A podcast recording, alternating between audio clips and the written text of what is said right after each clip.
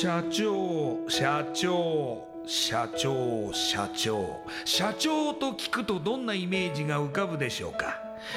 近寄りがたい偉い人それとも百戦錬磨？本当にそうでしょうか？社長は会社の顔。多くの責任と悩みを抱えながらどんな時でも毅然としていなければならない。それが社長です。輝いて見えても順風満帆に見えても過去には人には言えない。いやできることなら言いたくない恥ずかしい失敗や挫折しょっぱい話があるんです。社長チップスの塩味はまさにそんな社長たちの汗と涙の塩味。そう。社長は別名 CEO なのですから。この番組ではそんな社長たちのしょっぱい話をあなたのビジネスや仕事に生かしてもらいたい将来社長を志す人たちに希望を届けたいという思いのもとさまざまな業種の社長インタビューを紹介していきます。エスプライドプレゼンツ日本の底力社長チップスラジオ。この番組は株式会社エスプライドの提供でお送りします。社長チップスってなんだろう？辞書で調べてみた。社長のカード付きポテトチップスで他の参加社長とのネットワーク作りにもなりメディア露出の PR 戦略も伝授？どういうこと？日本の底力社長チップス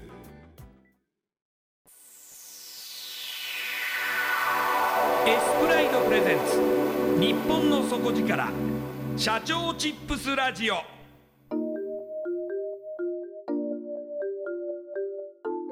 エスプライドプレゼンツ。日本の底力社長チップスラジオ。こんばんは。パーソナリティの西川真理子です。今夜のゲストはハーツアセットマネジメント株式会社代表取締役上西武さんです。上西社長よろしくお願いします。はい、よろしくお願いいたします。まずですねこんばんは。私の方から上西社長のプロフィールご紹介させてください、えー上西さんは1984年京都府生まれ。立命館大学国際関係学部卒業後に上場大手総合不動産会社に新卒で入社されます。30歳までに独立することを自分に課して30歳の誕生日を迎える20日前の2014年3月にハーツグループの前身となる不動産会社を勢いで設立され代表取締役社長兼 CEO に就任されます。投資用不動産の買い取りと販売において人、物、お金の新しいインフラを創造することを理念にビジネス展開されています。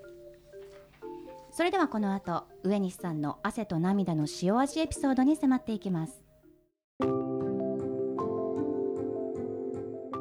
上西社長、はい。えー新卒で上場大手総合不動産に入社ということなんですが、なぜ不動産会社を選ばれたんですか？あそうですね、まあ、いきなり決まったわけじゃなくて、ええ。まあ、まあ最後いきなりなんですけど、あのーやっぱり自分が学生時代にちょっと起業させていただいててあそうなんですか？そうですね、あのーまあ、それこそ本当その時、あのーまあサイバーエージェントの藤田社長とかあのいっぱい本出されてましたんで、はい。まあ、そこを見ているうちに自分もやりたいなと思って勢いでちょっと学生企業みたいなのを19でやって、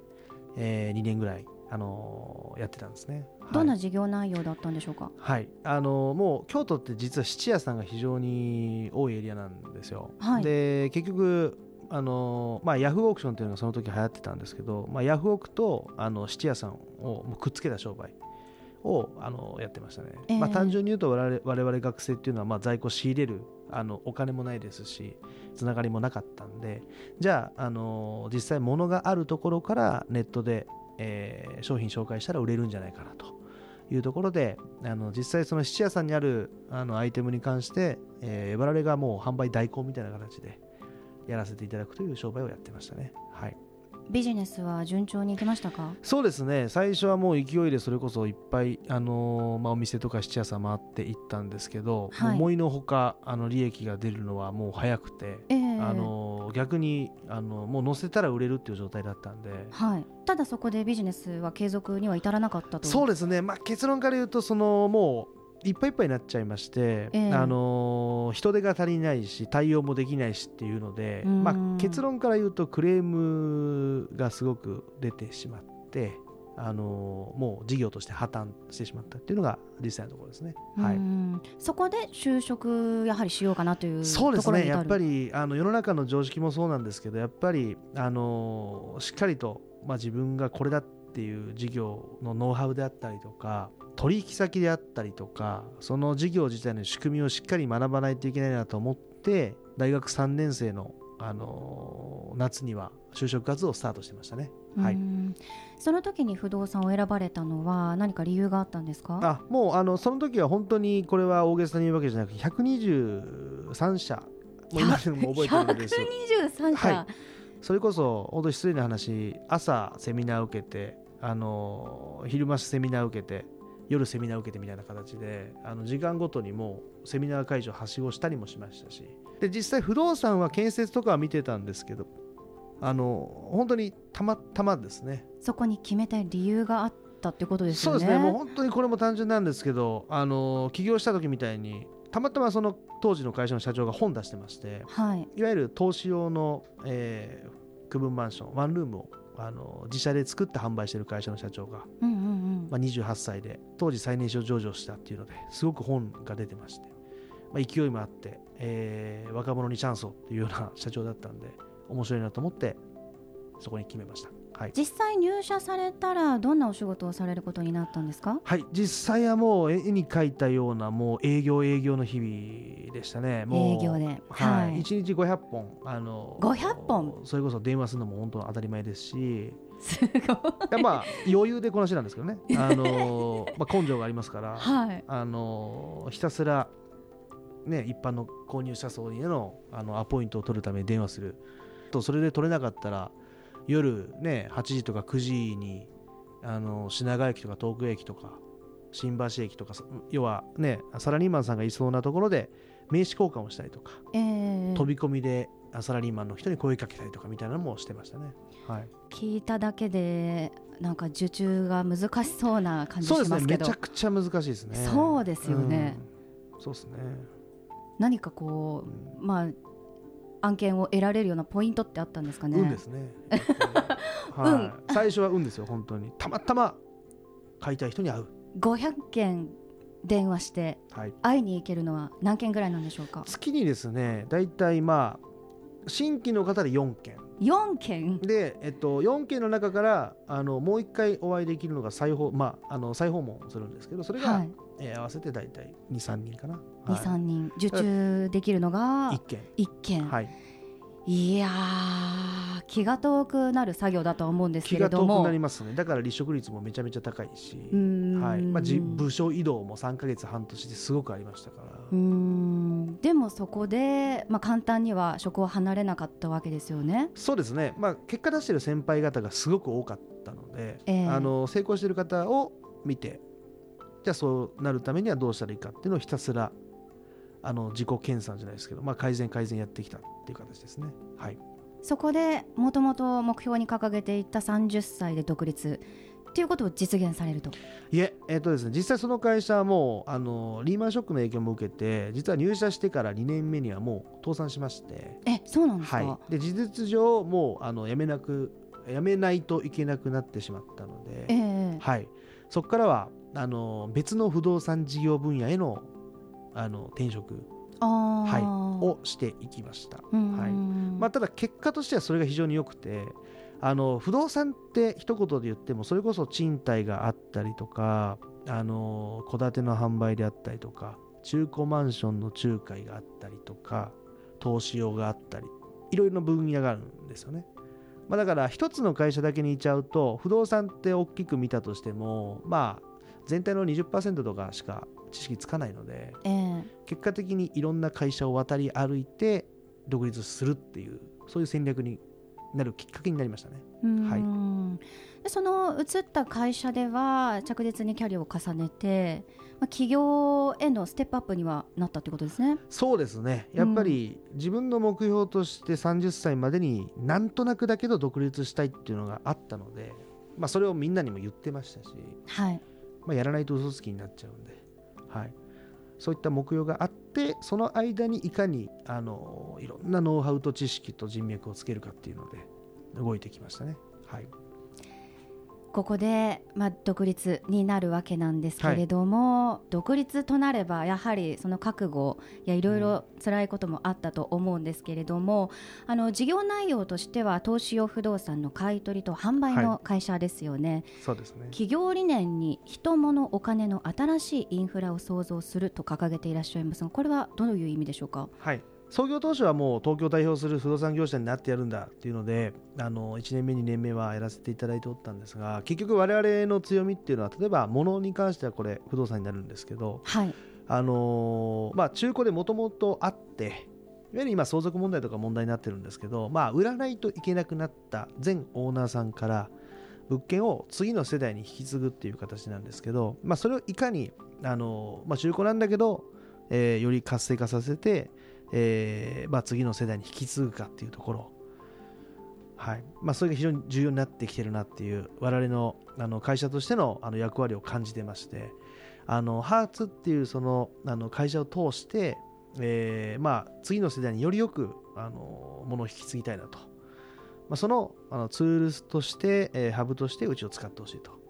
はい、っていうのがまずスタートですね。であの弊社に関してはやはりあのいろんなあの、まあ、投資家さんもそうなんですけども人と会う機会が多い中で、ええ。あのまあ、お金の部分でや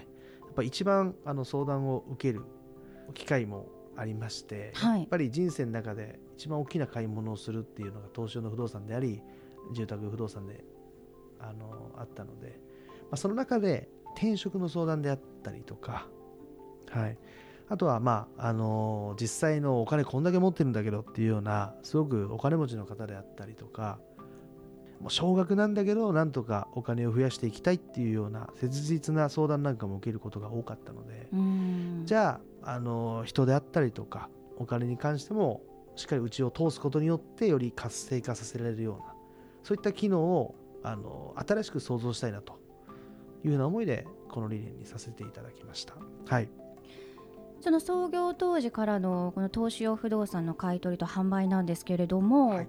買い取って販売するまでにリフォームもされるということなんですか？そうですね。あのリフォームをさせていただくんですけどあの中に入居者さんがいらっしゃる場合はええ。一回抜けた後にあのリフォームをする場合もありますし、ええはい。えあの案件によって様々なんですけど、はい、あの1棟丸ごとの場合はあの修繕をですね全体にかけたりとかあの大規模な修繕であったりとか色調の変更であったりとかデザイン変更等もやっておりますね。はい、そういう意味ではお客様に応じた柔軟はない対応も可能だというところですね。もう柔軟は柔軟ですよ。やっぱりうん、まあ、不動産周りであれば何でも対応が可能ですしあの買っていただいた投資家さんの息子さんのあのお引っ越しなんかもお手伝いすることもあれば、えーそれこそ買っていただいた投資家さんの自宅を建て替えの、まあ、手配したりとかっていうのもありますから、はい、その事業内容にやっぱり至ったり理念に至ったりするまでにはそれまでの不動産会社での経験があってはいこそですよね。そうですね。もう経験自体はもう、あのやっぱりいろんな会社を経験すれば事業もそうですけど付き合いとかあの、まあ、失敗なんかもいろいろ経験していくんでその中からあの作り上げてきたという形ですね。はい、またご自身の事業で業界に新しい提案などもされたいっていう、もちろん思いもありますよね。はいやっぱり1年目2年目っていうのはどうしても周りから助けていただいて事業を必死でやるっていうことが多かったんですけど、まあ、まだ3年なんですけど逆に我々が困っている業者さんを助けたりとかそういったあの逆に与えていけるあの、まあ、機会っていうか逆にこっちから何か提供する機会っていうのも非常に増えてきたので、ええ。あのまあ、ここでしっかり次のステージへ我々も行けるようにあの理念をしっかり見据えたっていうのが経緯としてありますね。はい、我々もやっぱり成長しないといけないんで、ええいつまでも、ね、同じ理念でやってたら成長がないんじゃないかっていうのがあったので、はい、っていうところです。3年経過して1年目はもちろんその必死に営業したりとかっていうところもはいあると思うんですが、2年目になると少しこう様子は変わってきたんですかね？そうですね。変わるのはお客様とあと市況なんですけど結局不動産っていうのはもう経済市況にもろあの影響を受けてますから、ええ。まず現金で物件買う方なんてもう100人いたら99人買わないので、皆皆さんやっぱりあの銀行さんからの融資を受けて物件を買うので、はい、そういったあの経済状況に対してもうめっちゃ柔軟な体制を整えないといけないんでっていうのとあとはもうこれは創業当初からやってることなんですけどもう徹底的にやっぱり顧客満足度ですよね。はい、やっぱりお客さんって1回買って終了じゃないのでそこからずっと付き合いが始まりますから、はい。やっぱり悪いあの噂が立つわけにはいかないしあの不満を持った状態で、えーお客様と付き合うわけにはいかないので、えー、あの本当に迅速に、まあ、直通で、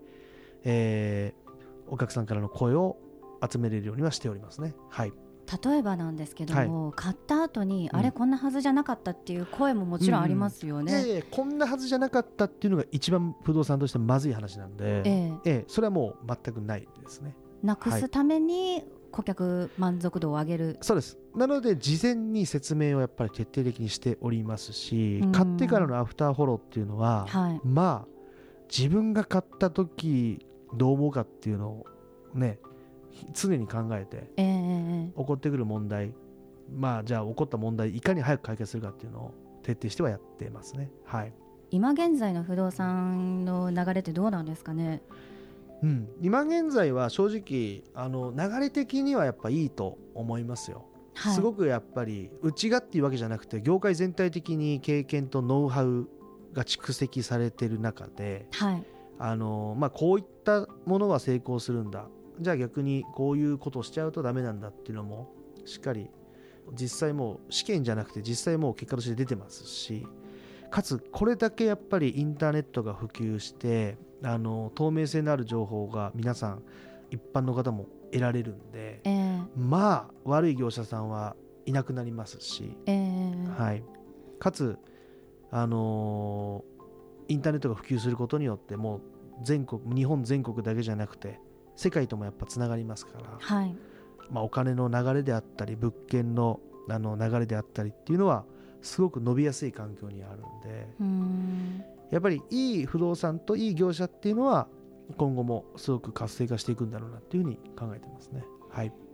このお客さんが一番聞きたいのは、うん。そのいい不動産といい業者ってどう見極めればいいかっていうところだと思うんですけれども、それは上西社長にお聞きしてもよろしいですか？いや単純にいい物件って分かりやすくてあのーまあうちとしてはやっぱ割安だっていうのがあの思いますね。はい。じゃあその場所でその大きさでその価格ってどうなんだろうっていう、うんうんうん。まあ、だからこそあの今だとね本当にネット叩けばすぐ相場なんて出てきますしええ。もうふそれこそ不動産泣かせのツールがたくさんありますんではいじゃあちょっとでもね安い物件高く売ろうとしたらすぐネットで叩かれちゃいますから、まあ、そういう時代なんで,、はい、であと業者さんに関してはね一つのところで決めないであったりとか。はい。まあいろんな業者さんを回ってみるであったりとか。はい。うまく買われてる方に、えー紹介してもらうであったりとか、はい、やっぱ自分で言われたままなんかこのその業者さんに言われたまま全部決めちゃわないことっていうのは絶対重要だと思いますね。うんめんどくさいんだけどやっぱり高い買い物なんで周りに対してやっぱり意見求めたりとかした方がいいですね。まあ本当シンプルですね。うんはい。割安な物件を、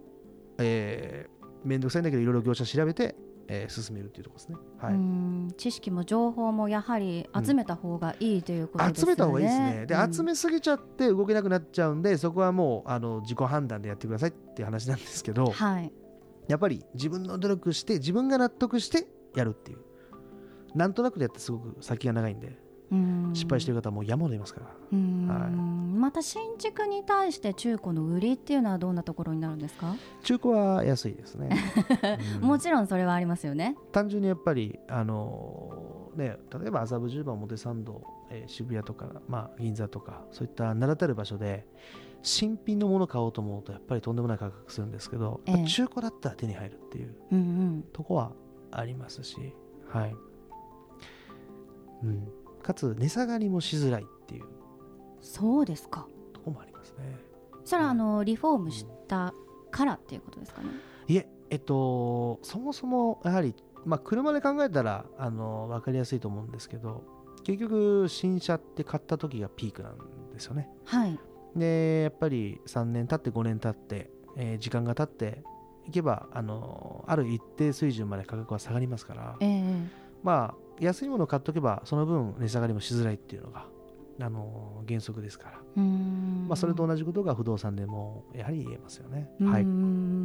今そのオリンピックに向けて不動産盛り上がってはいるもののオリンピック後に不安を抱いている方もいらっしゃると思うんですが実際いかがでしょうか？そうですね。オリンピック後に関してはまああのー本当正直なこと言うと誰にもわからないっていうのが実際のところなんですけど、ええ。あのやっぱり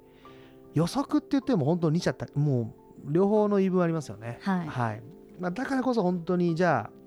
結局オリンピックに関してもいい場所の物件は、ねね値段も下がらないし誰もが欲しがる物件って、えー結局引く手あまたなんでやっぱり中途半端な物件買わずにしっかりとしたあの誰もが欲しがるような場所で物件を買っとくっていうのは重要だと思いますね。はい。またハーツさんみたいな安心できるところにお任せするっていうのも大事ですね。そうですね。うちは基本はもうウェブで集客とかもやってないので紹介が多いので、ええ。まあ、あのご相談をいただければ、はい、はい。まあ、ご利用の営業もしないんで、はい。ぜひっていうところですね。はい。でまたこの不動産事業とは別に美人就活という女性に特化した転職サービスも運営がこの1月からはい、スタートしていますがなぜ人材ビジネスを始めようと思われたんですか？そうですね、まあ、本当にあの一つ一つの明確な理由としては、うちがすごく採用に困ったっていうところがあります。なるほど。やっぱりあの媒体を通してであったりとか、あのあとは紹介の会社さんってやっぱたくさんたくさんあるんですけど、結局、うちが町の姿勢でいてしまうと、まあ、ええ。会社にとって一番あの、まあ、大事な資産というか、まあ、一番ず大事な要素である人材がやっぱりなかなか来ないので、はい。めちゃくちゃ困りましたね。えー、だったら自社でやっぱりしっかり、あの人材を集めれるシステムを作りたいっていうのもありましたしはい。逆に本当にいい会社なのに、えー人取れてないまあ友人の会社なんかもたくさんありますからその魅力をしっかり伝えて転職したい人、あの新しく新卒で入りたい人の架け橋となれたらいいなっていうのがスタートしたきっかけです。まあ、あとはぶっちゃけ言うともう非常に面白いなと思ってますね。やっぱ不動産も面白いし、うんうん人に関わるやっぱ人生なんで、人生に関われる仕事ってすごく面白いし、えー責任も持たないといけないんで、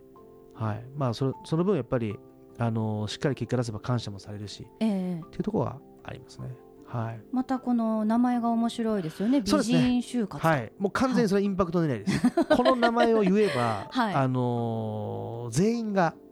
どの社長様方も食いつきます。はい、いやでもなんか本当に美人なんだよね。っていうふうに言われませんか、もちろんですね、あのーそれには本当好みがありますから、あのーはい、我々の定義する美人っていうのはやっぱり輝いてる女性ですよね。やっぱりやる気があって、あのーすごく前向きで、はい。周りで一緒に働く人に対して、えー与えていけるし、えーその人がいたらいいなっていうような女性、あのーっていうのを定義しておりますので、えー。はい、そうやってまずは、まあ、男性も女性も、ね、エンジニアも、えーお医者さんとかも全部やるんじゃなくてまずは女性に特化して、えー女性の、えーまあ、今働いてる方も非常に多いですしはい結婚してからも産休を得て、あのーまた働く方も多いですからその方々が本当に活躍できるように、えー今いる場所からよりいい場所にっていうのを理念にやっているっていうところですね。はい不動産業界でもやはり女性が活躍する場がたくさんあるっていうことですねめちゃめちゃ活躍しますね、やっぱり。うちもすごく、あの女性採用には力を入れてますし、ええはい。やっぱり女性が活躍している企業っていうのは伸びるなっていうのはすごく、あのどの企業を見てても思いますね。はい。うんでもまたこちらの事業でも営業していかないといけないということなんでしょうか？営業と言いますと、どういうことですかね？えっ、とクライアントさんを営業していくというこあとですよねもうクライアントさん、営業というか、もうつながりで、あつながりで？はい。我々は先にお金もいただかないですし、ええ完全に成果報酬型という形で使っていただけるんで、なので、あのまあ、あとはまあ困っているところ多いんですよね。まあちょっと話せばやっぱ困っているのは、まあまあ資金繰りって言ったらちょっとね、ど元も来ないんですけど、あのお金の話と。うん。あとは、えー人の問題、うんうんうん。はい、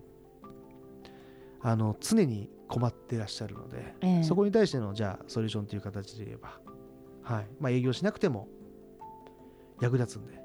はい。あのまあ、利用はしていただけるかなというふうに考えてます。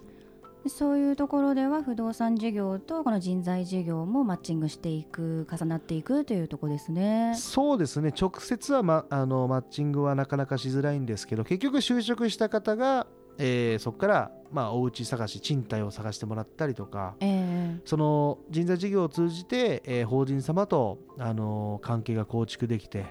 そこからの社宅のあの一括の依頼を受けたりとか派生は全然していくと思いますね。はいこちら以外にもまだまだ事業を始めたいっていう展開はあるんでしょうか？まあ何でもかんでもやるわけじゃないんですけど、はい。やっぱり人と、えー物とあと、まあ、お金ですよね。やっぱりあのなかなかねここ10年前とかって日本人ってそんなに不動産あの、まあ、不動産投資含めてうん、投資やる方もいらっしゃらなかったんですけどやっぱりここ最近34年の傾向としてはあもうすごく自分のお金をね貯金してるだけだったらもったいないからもっと活用しないとって考えてる20代30代もの方もめちゃめちゃ多いんででそのお金をより活性化させる活用させるっていう意味でのあのハブにはなりたいっていうふうに考えてますね。はい、うん。そういう意味では本当に事業を始めようって思われた頃に思われた理想像に近づきつつあるのかもしれませんね。そうです。ね、まあ、理想とは、まああのまあ、程遠いというか、まあ、常にその理想に関しても、まあ、次のステージ、次のステージっていうのはあの描いていくタイプではあるので、はい、まあ、だから、ね、一生ずっと満足もしないでしょうしあの次の課題、次の目標っていうのをずっと追っていくと思うんで、はい。まあ、見えてきたかなとは思いますね。どういった会社であればあの、まあ、スタッフ含めて、えー社会的にも価値があるのかっていう、はい、ところは常に模索していますね。はい、国が求めているこういう会社が生まれてきてほしい、成長してほしいっていうところのビジョンにもつながっていくような気がしますね。そうですね、まあ、国って言っちゃうとちょっと大げさなんですけど単純に、はいまああの関わる人もハッピーにできたらいいなっていうのはやっぱ思いますし、あのね、困ってる人問題がある人に関して、えー解決できる会社であればすごく価値はあると思いますね。はいまあ、国って言っちゃうとちょっとねなんかもう僕いやいやそんなことないです。いやなもう本当にはい日本を元気にしてほしいってあ思いますけれども、はいはい。いや本当にですねこれからどんどんどんどん起業家そういう方出てくると思いますので、はい上西社長のご経験からアドバイスもしくはメッセージなどをいただければと思いますが、はい。お願いできますか、あのーもうねそんなアドバイスなんて言えるほどのあの人間ではないんですけどやっぱりやるからには本当に社員であったりとか、あのーまあ、顧客様への責任っていうのが非常に発生しますからやっぱり、はい。あの気合が入ってないとダメだなっていうふうには思いますよね。本当に、まあ、全責任っていうのをやっぱ自分が背負うわけなんでそのためにいかに、あのーまあ、お付き合いのできる、えー取引先様であったりとか、えー自分を助けてくれる諸先輩方とか、あのーまあ、周りをいかに構築していくかというか、はい。まあ、そのために自分が与えれるかっていうのは重要だと思いますんで、はい、そういった意味で、えーまあ、僕なんかにもどっかであればぜひ声かけていただきたいと思いますし、えー仲良くビジネスやって、えーいければなと思いますね。はい。今夜のゲストはハーツアセットマネジメント株式会社代表取締役上西武さんでした。ありがとうございました。はい、ありがとうございました。インパクトのある PR がしたいけどどうしたらいいのか。採用の時学生の印象に残せるようなものがあればな。社長同士のつながりを作りたいんですけど。社長さん悩んでいませんか？その悩み解決しましょう。日本の底力社長チップス